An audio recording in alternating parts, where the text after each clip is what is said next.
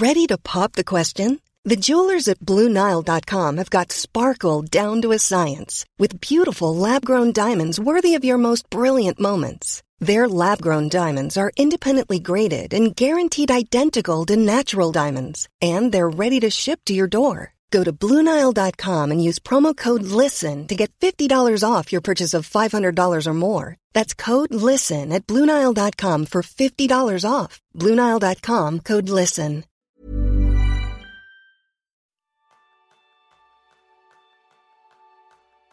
Bienvenidos a Kenso, el podcast en el que descubrirás cómo ser efectivo para vivir más feliz. Alguna vez seguro que has sentido que el trabajo se ha convertido en una tarea bastante aburrida. Pues ese es el tema principal del programa de esta semana, donde aprenderás cómo trabajar feliz creando la mejor empresa del mundo, que probablemente va a ser la tuya, con Chel Costa. Y Chel Costa es una emprendedora enérgica y happy. Influencer, conferenciante, profesora universitaria, experta en marketing y ha sido nombrado por el Parlamento de Cataluña como una de las cinco mujeres referentes en el año 2015. Yo soy Jeroen Sangers, maestro en despistarme. Y yo soy Quique Gonzalo, maestro en dormir la siesta. Bienvenida, Chel. Gracias. Oye, la verdad es que es un placer tenerte aquí con nosotros en este formato de podcast. Y aquí es donde vamos a hilar la primera pregunta. Tú cuentas que desde pequeña ya te imaginabas como presentadora de radio. ¿De dónde venía tu interés por el formato en audio? yo supongo que desde que nací, yo soy de, de, hablar. Al tercer día de nacer, en un hospital de monjas me echaban fuera. O sea que lo mío se lleva en el ADN, el comunicar y el hablar. O sea que, que no me tocaba otra. O sea que eso ya lo llevas tú en los genes de manera predispuesta. Tal cual. Sí, ¿verdad? ¿No? Y, a ver si también llevas en el ADN lo siguiente, porque a los 22 años dejaste un trabajo estable para crear tu propio negocio. ¿Cómo llegaste a esa conclusión de que querías ser emprendedora? Buah, yo, yo, no era consciente ¿eh? de que estaba emprendiendo. De hecho, eh, de esto hace 13 años ya y la palabra emprendedor ni se conocía. Más que nada yo lo decidí así porque mm, el sueño de trabajar en la radio fue un sueño mucho de cabeza, ¿no? No de tripas. Era supervivencia, era como, parecía que, en el sistema educativo yo solo sabía hablar, ¿no? Siempre destacan lo, lo lo negativo. Yo no era buena en matemáticas, no era buena memorizando y era supervivencia del palo. Bueno, pues si solo sé hablar me tendré que dedicar a esto. Y así es como llegué a la radio luchando mucho, pero no sintiendo. Y cuando llegué ahí, llevaba unos cuantos años, fue un, ostras, yo aquí no soy feliz.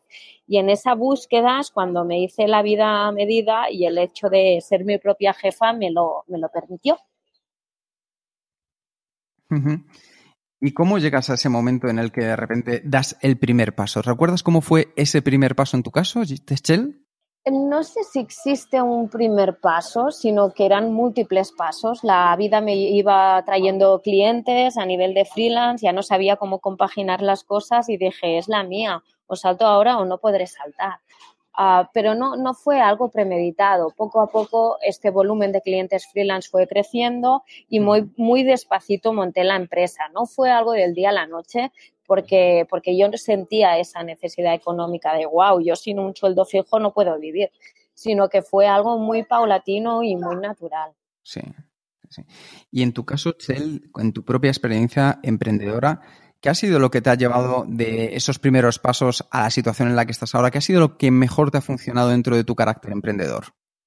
Wow, mm, no sé si, bueno, quizás sí, quizás es cuestión de carácter. Ha sido el hecho de, pedir ayuda desde el momento uno pedí ayuda, ¿no? En casa mis padres han sido emprendedores, me pilló un gestor a la primera de cambio porque era muy consciente de dónde no llegaba yo, ¿no? A mí los números no se me dan bien y, y para hacer una factura me estaba una hora. O sea, que, que, si algo me ha acompañado toda la trayectoria ha sido el asumir que no llego a todo, el pedir ayuda y el intentar ser el máximo de transparente, ¿no? Soy así, esto es lo que hay, si te gusta bien, si no, lo siento. Hay, hay una cosa que me gusta mucho de lo que acabas de decir, Chel, y es cuando has dicho intentar ser eh, el máximo de transparente, porque yo creo que muchas veces tengo la sensación que con nuestras propias ideas a la hora de emprender o nos engañamos a nosotros mismos y por ende engañamos a los demás. Eh, ¿Qué consejos podrías darnos para ser sinceros, sobre todo con nosotros mismos? Porque si lo somos con nosotros, luego también es probable que lo seamos con las personas con las que comuniquemos. Wow, pues la, primera idea de, de, ser sinceros y transparentes es las expectativas del emprender. Emprender a simple vista parece sexy, glamuroso y es duro de cojones y sobre todo los primeros años que no ganas un duro. Yo siempre digo que de media hasta el segundo año no generas beneficios y en esto tienes que ser muy realista y conocer tus miedos. Yo tenía un miedo a la abundancia y el dinero brutal vale, pues está ahí, te buscas las maneras de, de, superarlo, pero está claro que para mí emprender es un proceso de crecimiento personal y ves tus miedos, o sea, llevan neones, focos y, carteles que dicen pringao, pringao, porque los ves, que con otro tipo de vida los puedes camuflar, pero es que con el emprender te los comes y los tienes que, que atravesar por narices. Sí, sí, es verdad. Además, eh, el otro día veía un vídeo bastante gracioso en el cual aparecían dos luchadores y uno empezaba a hacer capoeira y así. Y lo estaban subtitulando y ponía, este es el emprendedor. Dice, su idea, comunicando y seguía haciendo capoeira no sé qué, no sé cuánto, y de repente cuenta las ideas y consigue un poco de inversión y llega al otro y le pega un puñetazo y dice, y este es el mercado. Entonces, ese choque de realidad con el mercado, ¿tú cómo lo viviste en tu caso, Chel? Claro, yo simplemente estaba haciendo lo que me pedían, ¿no? Yo, yo en mi cabeza quería ser periodista de radio, pero el mercado no necesitaba periodistas de radio o chicas que supieran hacer notas de prensa, ¿no? Tú sales de la facultad y dices, voy a vender un plan de comunicación. Precio de mercado 1.500, 3.000 euros. Con eso no vas a ninguna parte, porque nadie sabe que necesitan plan de comunicación y marketing. Y lo que hice, y eso sí que tuve la suerte de hacerlo bien, era darle la vuelta y, empezar. Yo, yo, monté mucho mi chiringuito en base a mis amigas psicólogas que tenían muy buena calidad de vida, que pasaban consulta, que no se llevaban trabajo a casa, que no trabajaban los fines de semana. Y dije, wow, pues si pagan una consulta psicológica, ¿cómo no van a pagar una consulta para vender más? Y así es como le di la vuelta a lo que inicialmente como periodista llevaba en la cabeza y a día de hoy todavía hago, que es pasar consulta de comunicación y marketing a un precio que el consumidor puede entender y con una necesidad que él puede identificar. Y en tu caso, Chel, ¿qué es el valor añadido que encontramos en tus servicios y en tu forma de ser? Uh. bueno, en mi forma de ser que intento ser muy pedagógica y muy llana en todo y, también la gracia es que yo doy clases en más de 10 universidades. O sea que cada día trato con la tira de, emprendedores y tengo esta vertiente académica. ¿no? Yo creo que fue una de las primeras en ser ah, mentora empresarial como mujer de habla hispana. Claro, es que muchas han llegado, pero cuando empecé hace 13 años esto no se llevaba ¿no? y, y de algún modo soy mentora empresarial. Muchas cosas. De algún modo fui de las primeras, soy de las pocas universitarias y también el bagaje internacional. ¿no? He estado colaborando con la Universidad de Yale en Connecticut. Este verano me voy a Canadá. supongo que aquí esto no es tan que ah, tú, tú, describes un poco que, que, cuando tú empezó todo esto normal y ahora mm, ¿qué, qué falta para hacer? ¿Qué, ¿Qué, parte de camino tenemos que hacer como sociedad eh, aquí, al menos en España? Como sociedad en España, perdón, para para mejorar este, esta posición de las mujeres?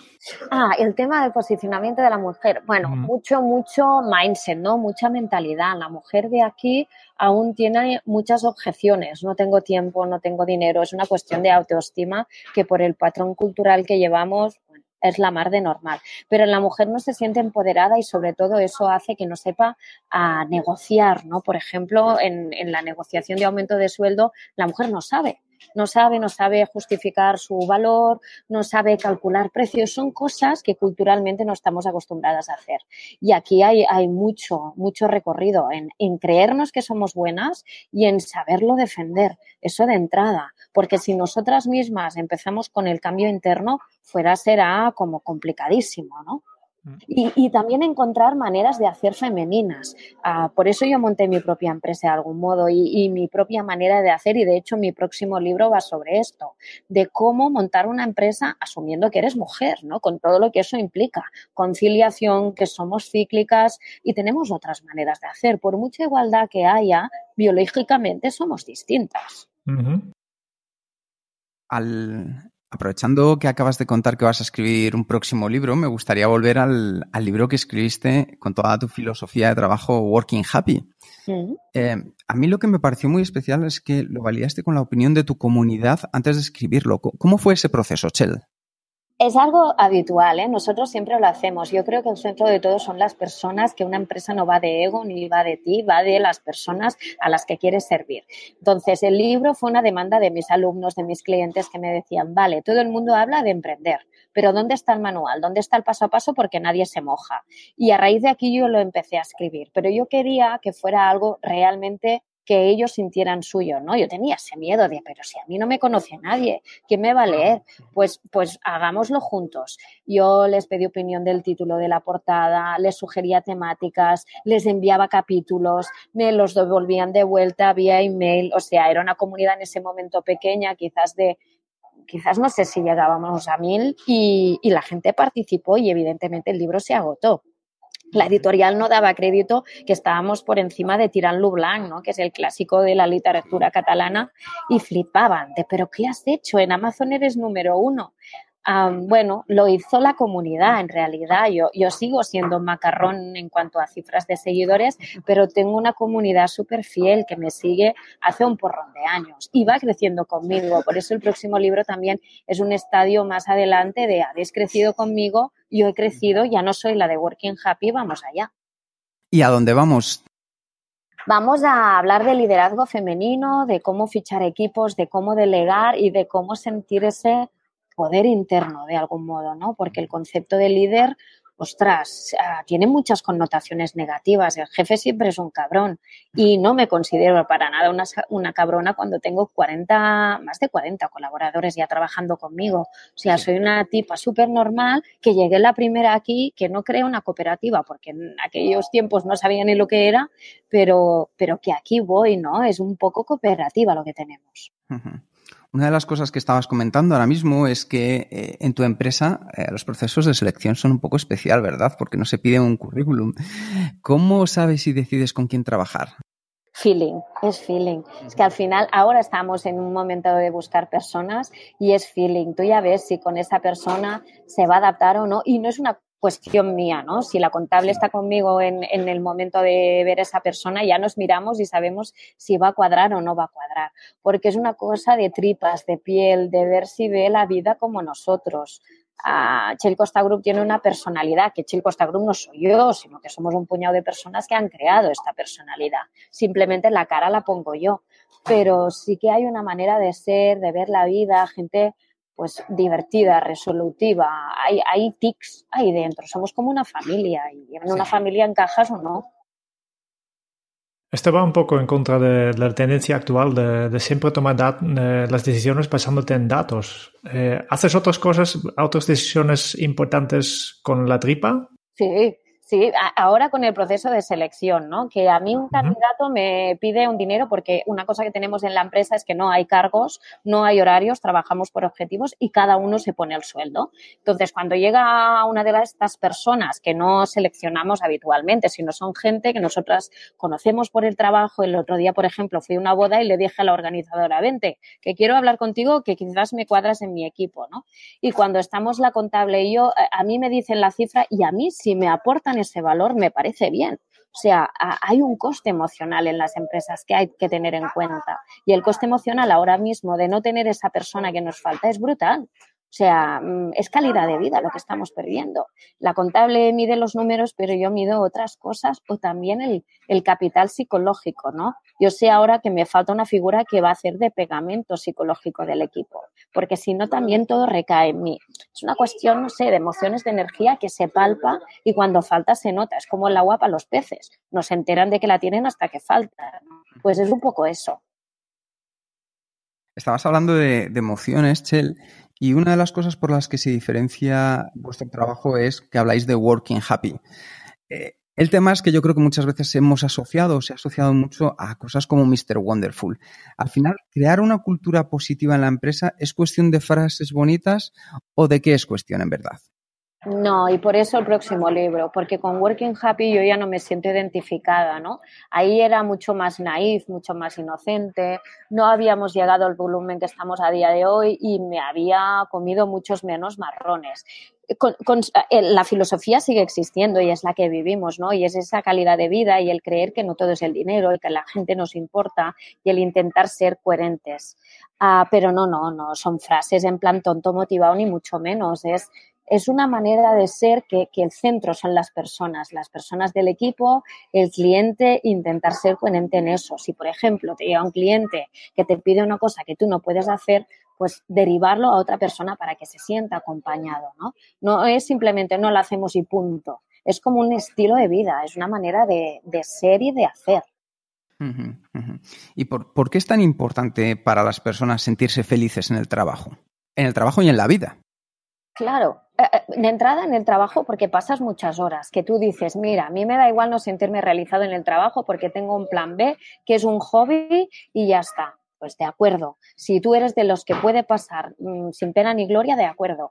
Hay gente que no puede. Yo no podía ah, estar como estaba, ¿no? Yo en la radio o, en otros sitios donde he trabajado llevando la comunicación, pues no sentía que fuera mi lugar, es que no sentía ni que me tuvieran en cuenta, ni que mis opiniones valieran, yo no encontraba mi sitio, mi voz, o era demasiado dulce o era demasiado agresiva. Y es como, no narices, para mí el trabajo es muy importante, sé que sé hacer cosas y quiero ser útil, quiero encontrar mi lugar. O sea, para mí encontrar este lugar era muy importante. Igual que, para una otra persona, no, no. Es como el hecho de ser madre. Hay quien lo siente y quien no lo siente. Pues para mí el, trabajo formaba parte de mi vida. ¿Por qué? Porque yo soy de acción, ¿no? También. Seguro que hay quien no, pero ostras, yo necesitaba sentirme bien ahí.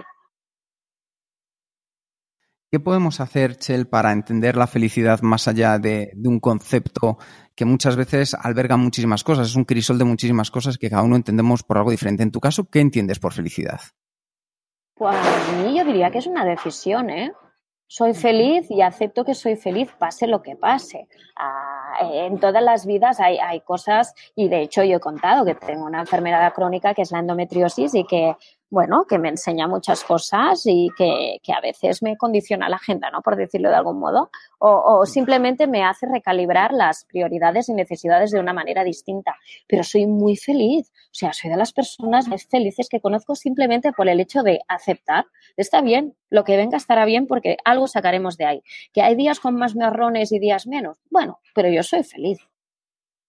No, pensaba, si, si ya eres feliz, ¿no? Eh, Mm, porque ser feliz para, mm, para mucha gente es un poco su, su, propósito, lo que quieren conseguir. Pero si tú ya eres feliz, ¿qué, qué quieres para, para, para, para conseguir? Pero es que yo creo que la felicidad es un derecho de nacimiento. A partir de aquí tú evolucionas ¿no? como persona y vas aprendiendo y, y yo voy a seguir aprendiendo, ¿no? Y, y, quizás soy mamá y voy a aprender a ser mamá, después quizás aprendo a ser abuela o voy a aprender, no sé, a tener, ahora por ejemplo tengo un manager en Argentina y otro en Londres, pues voy a aprender a ser jefa internacional, o sea que, que tengo mucho por aprender. La clave, la vida para mí es evolución, no es búsqueda de nada es en función de lo que llegue ir evolucionando y creciendo, pero no tengo que conseguir nada, ya lo tengo todo. Pero desde el día que nací es que no, no creo que esto sea como una carrera de obstáculos. Mm. Y es muy relajado, vivir así para mí es muy relajado, porque es como de serie y ya está todo bien, estoy full equip. Muy bien. Pero supongo que sí que, tienes objetivos, ¿no? Porque antes has hablado de, cómo gestionar tu empresa y has, dejado caer el término de, gestión por objetivos. ¿Cómo funciona este dentro del, del grupo? Pero no es un objetivo que marque yo de cabeza. La mayoría de veces son objetivos que la vida me trae que yo no persigo, que la vida me trae cuando estoy preparada, ¿no? Por ejemplo, el, siguiente libro, hacía años que yo decía, ostras, quiero un libro, quiero un libro. Y llegó la editorial Planeta y me dijo, ¿quieres que hagamos un libro? Vale, vamos allá. Pero no son objetivos que me marque yo. Y en el caso del equipo, pues son objetivos de proyectos, de clientes, cosas que van reentrando, repartimos tareas en función de quién puede, quién quiere, de las habilidades y estas cosas, no por obligación y, lo sacamos adelante, pero es una manera muy orgánica, porque si no siempre es esa este estado de supervivencia de ir a buscar, ¿no? Las cosas llegan. Evidentemente hay una proactividad y hay un, hey, estamos aquí y, y hacemos marketing, pero de una manera muy natural. No hacemos nada que parezca forzado o que no nos apetezca porque eso no sería sostenible. Y además, ah, ya hemos pasado la barrera de los 10 años. La mayoría de empresas, el 85% no llega. Pasar esa barrera, ostras, es como relájate, por narices te tienes que relajar porque así toda la vida no puedes estar. Sí, tengo la sensación que, y corrígeme si me equivoco, por favor, que en general eh, como que parece que te parece que te tienes que ir excusando por ser feliz. Mm, a veces pasa, a veces pasa. Yo, yo aluciné, hubo una entrevista que se hizo viral y las críticas, ostras, eran tan sosas. Pensaba, va, criticando más de fondo. No, no, que de quién era la hija, que de quién era la mujer o de lo gorda o no gorda que estaba, ¿no? Y era como, ¿en serio? Pero, pero solo vemos eso, no vemos más allá. yo creo que sí, que nos cuesta mucho abrazar, pero incluso el propio éxito, ¿eh? no solo el éxito ajeno, Mm, nos cuesta, nos cuesta aceptar que hay maneras de ser feliz, de tener éxito, de ganar dinero, porque venimos de una cultura que si no lo luchas, si no sufres, no puede ser. Pues aprovechando este enfoque que tienes, Chel, te voy a pedir un poco de ayuda. Me gustaría pedirte consejo para tres situaciones de la vida que probablemente gente que nos está oyendo se encuentre en ellas. Eh, la primera sería pedirte un consejo para alguien que quiera cambiar de trabajo. Mm, vale, pues que de entrada que valore por qué lo quiere hacer, ¿no? Porque si no, eh, el siguiente trabajo que tenga puede ser como, como para hacer tapón emocional, para cubrir el expediente. Tiene que saber si lo está cambiando porque no se siente realizado o porque no se ha comunicado bien con el equipo o con los superiores y no ha pedido lo que necesitaba y por lo tanto no le han pedido resituar donde tocaba. Si está buscando dinero, si está buscando reconocimiento, porque eso no lo es todo en un trabajo y a partir de aquí que sepa las fortalezas que tiene y el valor diferencial, porque un currículum a día de hoy como que dice poco y hay muchos iguales, que realmente explique qué puede aportar en ese trabajo. Por ejemplo, nosotros tuvimos un becario que el primer día llegó con el Working Happy todo leído y con una propuesta de lanzamientos. Y el tío nos decía, os falta este curso, este ebook, esto iría muy bien, un crack súper proactivo. O sea, yo creo que, en la vida necesitamos gente con trampera, que decimos en catalán, ¿no? Con ganas y, y predispuesta. La segunda sería, ¿qué aconsejarías también para alguien que lleva un tiempo buscando trabajo y todavía no lo ha conseguido? que ahí hay algo.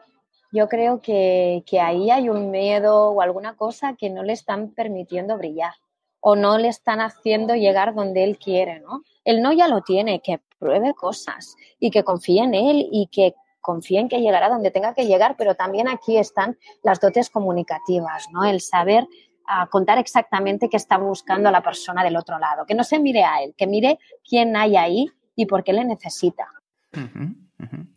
Y el último de los casos, Chel, alguien que tenga, ¿qué consejo le dirías a alguien que quiera emprender, que quiera dar sus primeros pasos y atreverse a lanzarse a la piscina?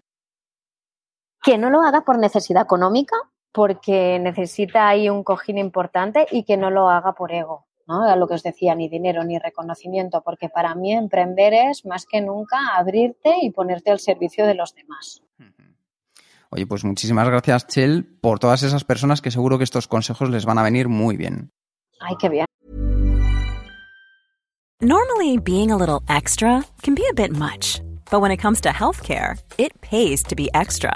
And United Healthcare makes it easy with Health Protector Guard fixed indemnity insurance plans. Underwritten by Golden Rule Insurance Company, they supplement your primary plan, helping you manage out of pocket costs without the usual requirements and restrictions like deductibles and enrollment periods. So when it comes to covering your medical bills, you can feel good about being a little extra. Visit uh1.com to find the Health Protector Guard plan for you. Hey, I'm Ryan Reynolds. At Mint Mobile, we like to do the opposite of what Big Wireless does. They charge you a lot, we charge you a little. So naturally, when they announced they'd be raising their prices due to inflation, we decided to deflate our prices due to not hating you. That's right. We're cutting the price of Mint Unlimited from $30 a month to just $15 a month. Give it a try at mintmobile.com slash switch. $45 upfront for three months plus taxes and fees. Promote for new customers for limited time. Unlimited more than 40 gigabytes per month. Slows. Full terms at mintmobile.com. con tu empresa, del Che Costa Group, ofreces un, yo, he visto la página y ofreces una variedad muy amplia de servicios, ¿no? He visto cursos de comunicación gastronómica, eh, un club de escritura, hasta formación en, el uso de LinkedIn. Mm, ¿Cómo decides qué servicios tienes que desarrollar y ofrecer a tus clientes? Y todos los que has visto no son los que son. Esta es no, solo la página de, de B2C, ¿no? De, de, final. Pero tenemos otras páginas cuando vendemos conferencias, cuando vamos fuera. Esta en concreto es la página para cliente final. Y es una, una línea de servicios pensada en todo el embudo de ventas, desde que nos entra una persona que nos conoce, no nos conoce de nada hasta que uh, es una persona que ya lleva trayectoria con nosotros y a la vez cubrimos las distintas fases empresariales, desde que quizás no tienes ni idea hasta que decides emprender o ya tienes una pyme y quieres revisarla. Pues todos los servicios van recorriendo esa especie de gincama o de juego de pruebas. Y está pensando así para que haya, tenga un sentido lógico a una diversificación de formatos y de precios y de fases, pero un sentido lógico de, de todo el recorrido del ciclo de vida del cliente. Nos has, explicado que tienes un, un, amplia gama de servicios eh, pensado para, un cliente en cada, estado de, su desarrollo de, negocio, ¿no? Y, yo no, me puedo sacar la cabeza que son muchos, que, que hacéis muchísimas cosas y, no sois una empresa enorme, y sí que, que, has, que has hablado de 40 colaboradores, pero en general, en total sois una, una, una persona muy, un, una empresa muy pequeña. Y por tanto me pregunto, mm, ¿cómo, cómo, cómo va exactamente este proceso de decidir, vale, pues qué, qué, qué servicio tenemos que ofrecer a nuestros clientes?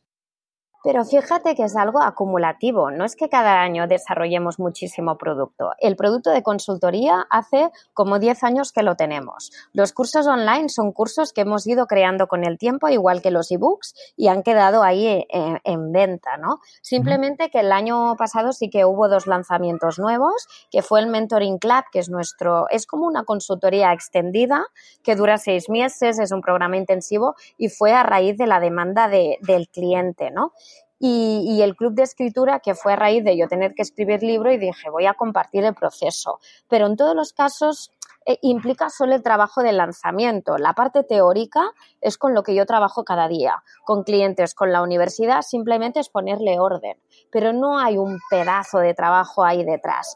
Ah, este año hemos lanzado Work with Flow o el año pasado el calendario, que son productos que vendemos en verano sobre todo en verano. Están pensados para cuando la gente no hace consultoría, pues que tengamos algo de facturación. Y el Work with Flow son unas tarjetas con frases de Working Happy que te ayudan a, pues a fluir un poco más, a, dejarte llevar un poco por la magia de saco una tarjeta a ver qué me sale y, inspirarte en caso de bloqueo. Pero no hay mucho trabajo detrás, sí que lo ha habido evidentemente de búsqueda de imprenta, de quién lo diseña, pero el lector nos facilitaba los, los textos a través de un concurso. La diseñadora es una persona que colabora conmigo en webinars. O sea, aprovechamos todos los recursos de manera optimizada, inteligente, pero no es que trabajemos mucho, no, no, porque además mi, mi, equipo no está en el despacho. Solo tengo atención al cliente en el despacho. Tengo que hacer cosas fáciles y resultonas para que cada uno pueda hacer. Oye, eh, tengo una curiosidad, Chel por el tiempo que llevamos hablando, por tu estilo, me gustaría conocer en los últimos años cuál ha sido aquel hecho que te ha provocado mayor felicidad en tu vida. Uy, pero, pero eso es privado, es del ámbito privado, ¿no? Mi felicidad no solo es el trabajo y mi salud me lleva grandes alegrías, ¿no? Una que pueda ser medio pública. ostras, bueno, el, el, libro en sí fue un qué, el hecho de ir a Estados Unidos fue un qué, a los premios que recibo siempre son un wow. cada momento de estos que yo siento como que es de todos, para mí es un subidón, o el caso del Parlamento que decíais al, al, principio, cualquier cosa de estas, pero la verdad es que un simple mail de un cliente diciendo me has cambiado la vida, joder, para mí es una fiesta ya. Hablando de las cosas sencillas, ¿qué peso tienen para ti en, en el día a día? Todas, todas, porque no... Eh, eh, el, ser agradecido, ¿no? Yo cada día antes de salir de la cama agradezco tres cosas, por pequeñas que sean, y que sea qué guay que tengo unas sábanas limpias o que cómo mola este cojín. O sea, para mí es todo, todo porque pensad que la endometriosis me ha hecho vivir durante años con un dolor brutal. Entonces, cuando no tengo dolor o cuando la cosa más simple que puedo volver a hacer, ¿no? Como puede ser hacer deporte, es que una enfermedad te cambia la vida y te cambia la mirada y es como, joder, qué guay que es vivir cuando no tienes dolor. Fíjate, uh, Chel, que llevamos hablando con 10 personas y hay un factor común que nos hemos encontrado muy a menudo y es el de, agradecer las cosas eh, por las que tienen, sean grandes, sean pequeñas, pero en general por las cosas pequeñas. Agradecer es algo que yo creo que por lo menos en nuestra cultura no es algo que esté, entiéndeme, como que nos lo hayan enseñado y que lo pongamos en práctica. ¿Qué podríamos hacer para empezar a agradecer las cosas? ¿En qué nos podemos fijar? Nos podemos fijar, es que claro, es tener mirada de niño. Los niños lo agradecen todo y son felices con nada. Entonces es volver a eso y, crear rutinas de agradecimiento. Hay gente que hace un diario. Ah, nosotros en casa nos ponemos post-its. Hay, hay rutinas que te hacen darte cuenta, ¿no? Mi chico es un crack. Cada vez que se sienta en la mesa agradece la comida y es, joe, es que es verdad, es que vivimos en piloto automático y lo damos por sentado y cosas tan básicas como la ducha es, volver a, enraizarse en el momento presente y darnos cuenta que todo lo que venga a partir de aquí es un regalo. Es que es un regalo y no nos damos cuenta. Y supongo que como que yo he vivido el hecho de, guau, la sensación esta de la voy a palmar, a mí me han operado, vida o muerte. Y es como, joder, si de esta salgo, de verdad que algo cambia y, es que te cambia. Sí, la verdad es que eh, la semana, en el último episodio estábamos hablando con Matías Salom y nos decía cómo su vida le había cambiado después de un accidente de coche en el que vio muy cerca la muerte y le hacíamos una pregunta que yo creo que le sacamos mucho jugo y te la vuelvo a hacer a ti. A nosotros no nos gustaría tener una endiometrosis, aunque pues ya sabes estas cosas ni operarnos a vida muerte. ¿Qué podemos hacer para tener más conciencia de lo que estamos haciendo en nuestro día a día y decir, oye, punto de inflexión a partir de aquí? Es que es mirar afuera y ver que la gente tiene vidas muy complicadas y que la mayoría de veces nos la complicamos nosotros, ¿no? Y nos embarullamos y, no sé, peleas familiares y estos shows, es como, son, son, son problemas del primer mundo, es que está claro, es, ¿dónde están los básicos? Los, los básicos los tienes, ¿no? Es fijarte en eso. Es que estamos hablando del pedazo Matías Salón periodista. Es que claro, aquí me, me habéis dejado todo loca. Sí, sí. No. No, Matías Salom, ¿no? El periodista, ¿no? Es, eh, ha sido periodista y, es más conocido hoy en día por, lo que hacen en, en una página que se llama Super Hábitos. Mm, super Hábitos. No sé si es lo mismo. Oh, wow. Sí, yo creo que sí. Ah, no. Ah, no. Ah, pues no, es que hay un Matías Salón periodista que es la caña. Pues ya tenemos pues dos. este Matías Salón también, también es la caña. qué bueno, qué bueno. Es que me he quedado así de wow, si fue compañero mío en la radio. Vale, vale. Me ha salido el fenómeno fan, perdón. Pues la, apuntamos del otro Matías Salón para entrevistar también. A la lista. Em, una cosa, em, cuando te, te escucho hablar, parece muy seguro de, ti misma, ¿no? Y me gustaría saber sobre qué tema o, cosa has cambiado de opinión en los últimos años y por qué. Ostras, qué bueno. Pues yo no, durante años no me he considerado para nada una persona segura, ¿eh? Y en mi ámbito personal es algo que aún me trabajo un montón. Pero, pero cada vez más soy capaz de abrazar mi verdad y, y aunque sea rara, o sea, es la mía y está bien y la tengo por algo y como que es así, mm, forma parte de mí. Si no la abrazo es como que no me abrazo a mí, ¿no? Perdona porque no, no sé si iba por aquí la pregunta. No, perfecto, perfecto. Ya has, ya has explicado un poco sobre cómo funcionáis en, en, el grupo, ¿no? En, en la, empresa, que, que en principio eh, cada uno hace lo que quiere o, hace lo que puede, ¿no? No, no hay tantas reglas ni límites. Eh, tú sí que trabajas desde la oficina, aunque tienes colaboradores que trabajan desde otros lugares, ¿no? ¿Cómo sería un poco un, día típico en, en la vida de Cheo Costa? Vale, yo tampoco estoy mucho en la oficina porque yo casi cada día doy alguna conferencia o clase. Entonces, sí que paso por la oficina para despachar, ¿no? Que lo llamamos nosotros para ponernos al día, pero incluso durante años no tuvimos oficinas. Llegó un punto que, que no cabíamos todos en la cocina de mi casa y que gestionar tantos proyectos era inviable online, o sea, me petaba la cabeza. Entonces, a, lo largo de la semana pasan colaboradores a despachar que tienen proyectos en activo y, despachan conmigo, despachan con el equipo según la necesidad. Entonces, cada día es distinto. esta mañana, por ejemplo, he tenido una consultoría premium que es de las más largas, que hacemos fuera del despacho. He pasado por el despacho, he comido con mi chico, ahora estoy con vosotros, estaba lejos, he llegado tarde. Mm, es del día a día, cada día es distinto. Lo que sí hay en común es que ah, la comunicación con el equipo es constante, siempre que lo necesiten, y que cada día tengo tiempo para mí y para los míos, ¿no? Ah, el tiempo de entre la comida y venir, he tenido un tipo de masaje que es, que es ah, muy importante para mi salud y que me ayuda a ir mejor en cuanto a dolores. Ah, eso es mi tiempo para mí de hoy. Hoy hay un tiempo, un tiempo para mi familia y amigos. Procuro que en las cosas que son fijas, como puede ser la comida, puede ser la cena, pues vea a mi gente. Ahora mismo estoy en, en pico de trabajo total por la entrega del próximo libro, que ya estoy en un tiempo de descuento y, ellos entienden que hay etapas que son así.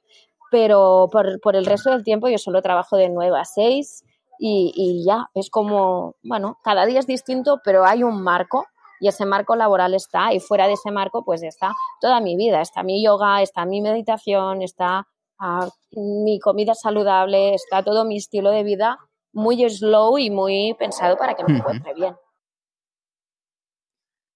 Una de las cosas importantes que estabas hablando ahora, Cheli, yo creo que eh, tenemos que aprender también nosotros es el guardar un poco de tiempo para, para nosotros mismos. ¿Cómo consigues en tu caso compaginar tu horario que decías ahora de 9 a 6 con el tiempo que luego puedes dedicar contigo misma?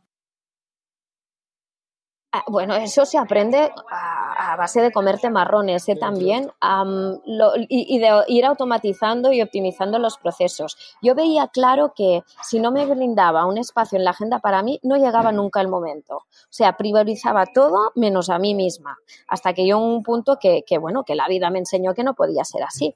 De aquí que cada día tenga un espacio con, con los míos y un espacio para mí, para mí a mí me funciona mucho el estar sola, lo necesito, es algo que ha ido increciendo en estos últimos años. Es como el silencio mm, me cuesta gestionarlo si, si estoy acompañada, ¿no? Si yo medito como mucho con mi chico, pero con, con más gente me cuesta mucho encontrar este momento de silencio mental.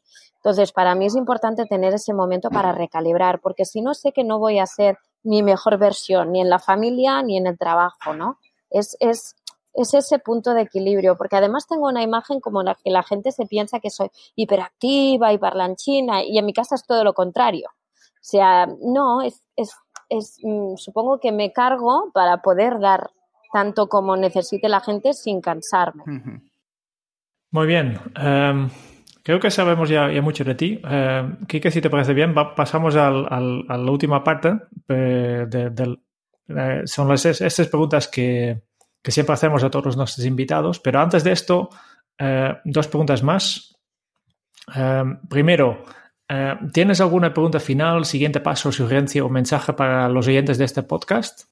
Que no crean que el tiempo existe. ¿no? Si estamos hablando de, de, de productividad, productividad perdón, y optimización del tiempo ah, y de calidad de vida, que no crean que el tiempo existe. El tiempo es como el espacio, a veces una medida que si tú crees que no existes consigues grandes cosas, ¿no?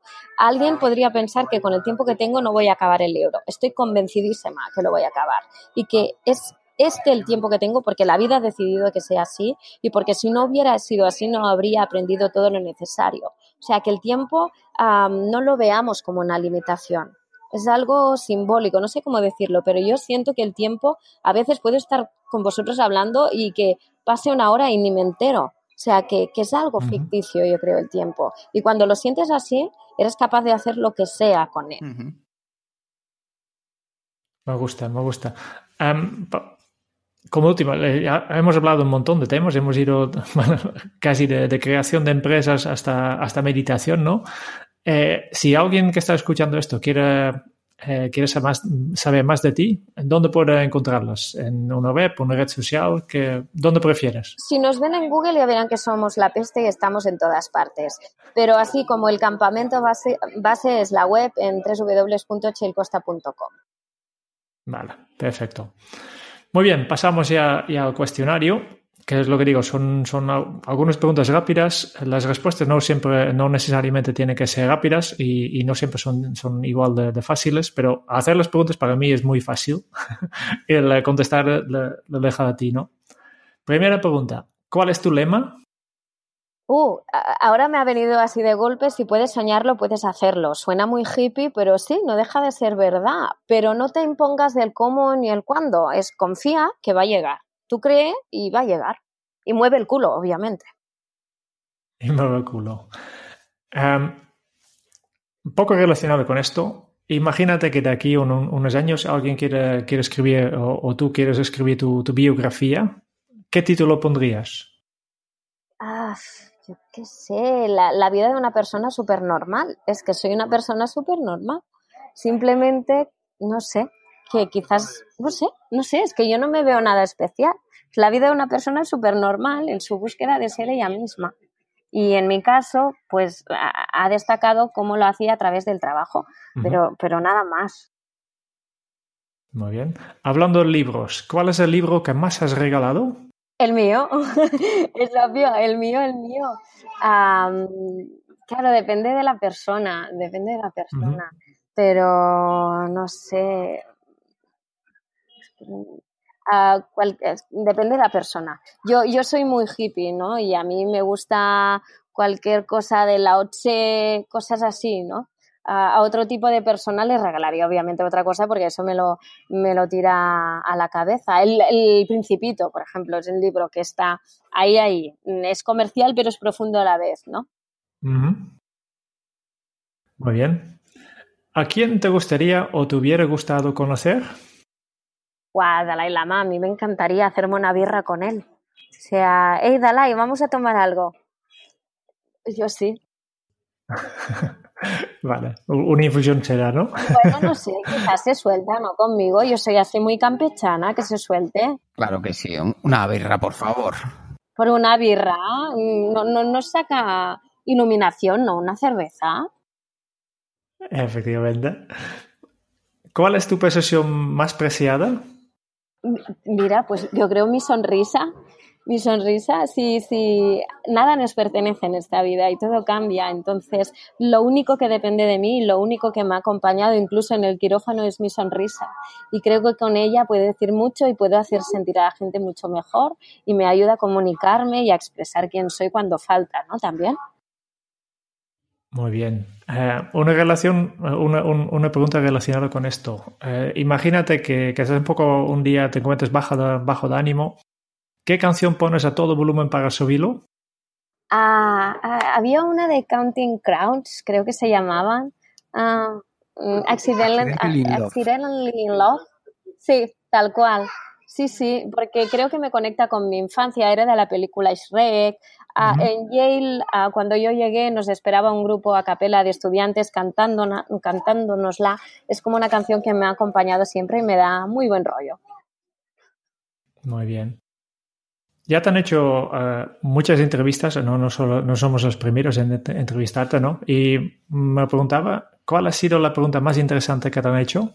No sois los primeros, pero sois los más guapos, ¿eh? No os veo, pero yo os imagino cuál Brad Pitt. La pregunta más interesante, ostras, uh, es que me habéis hecho de muy buenas, ¿eh? Lo de la biografía y tal, es muy poderoso. Uh, una vez me hicieron dedicar un Oscar o un premio, ¿no? En plan, ¿y esto a quién va dedicado? Uh -huh. Pensé, qué guay, porque toda la vida lo había estado ensayando en la ducha y ahora lo puede, voy a poder decir, ¿no? Uh, pero sí, sí, es que todas tienen algo, cada persona la hace distinto. Muy bien.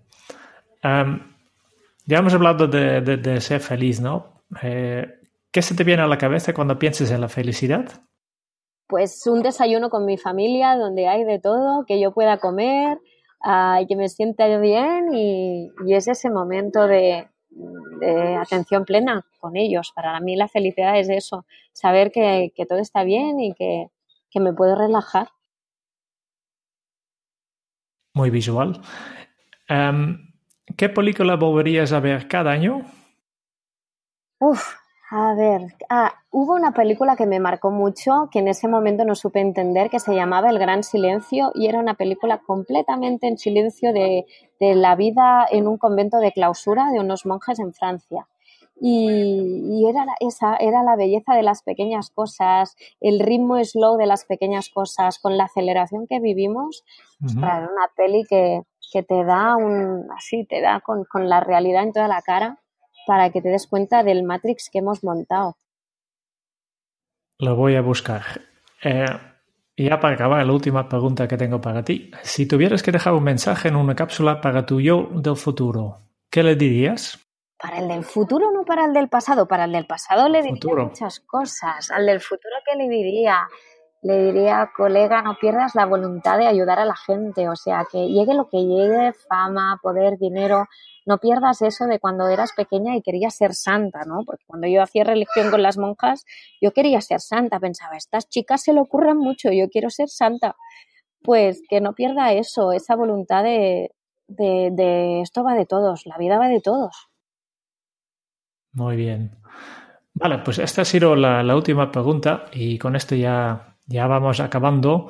Eh, y como siempre, al menos los oyentes lo saben, eh, cuando acabamos, el, el, Kike siempre hace un pequeño resumen de todo lo que hemos aprendido hoy, en este caso de, de Chell.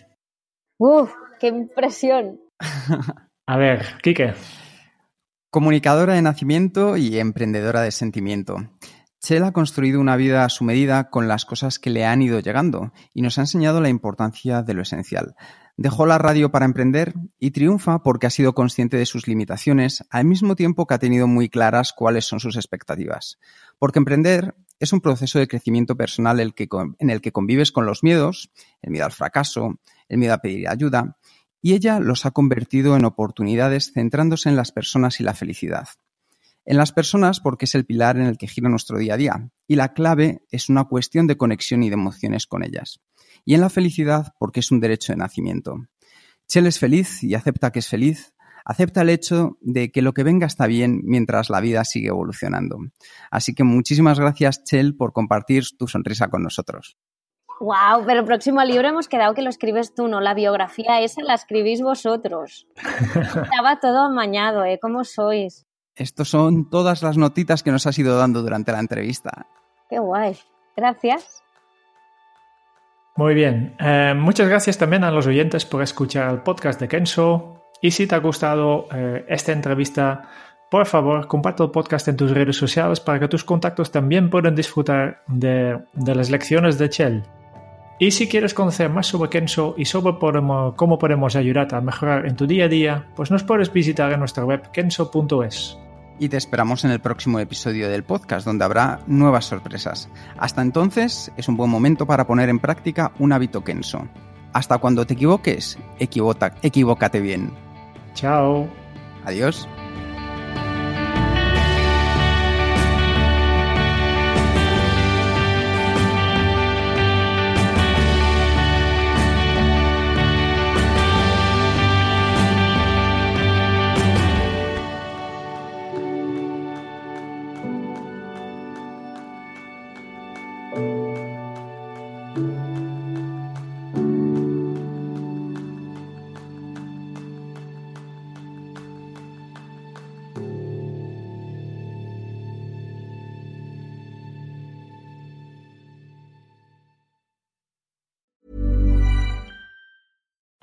Being a little extra can be a bit much, but when it comes to healthcare, it pays to be extra. And United Healthcare makes it easy with Health Protector Guard fixed indemnity insurance plans. Underwritten by Golden Rule Insurance Company, they supplement your primary plan, helping you manage out of pocket costs without the usual requirements and restrictions like deductibles and enrollment periods. So when it comes to covering your medical bills, you can feel good about being a little extra. Visit uh1.com to find the Health Protector Guard plan for you.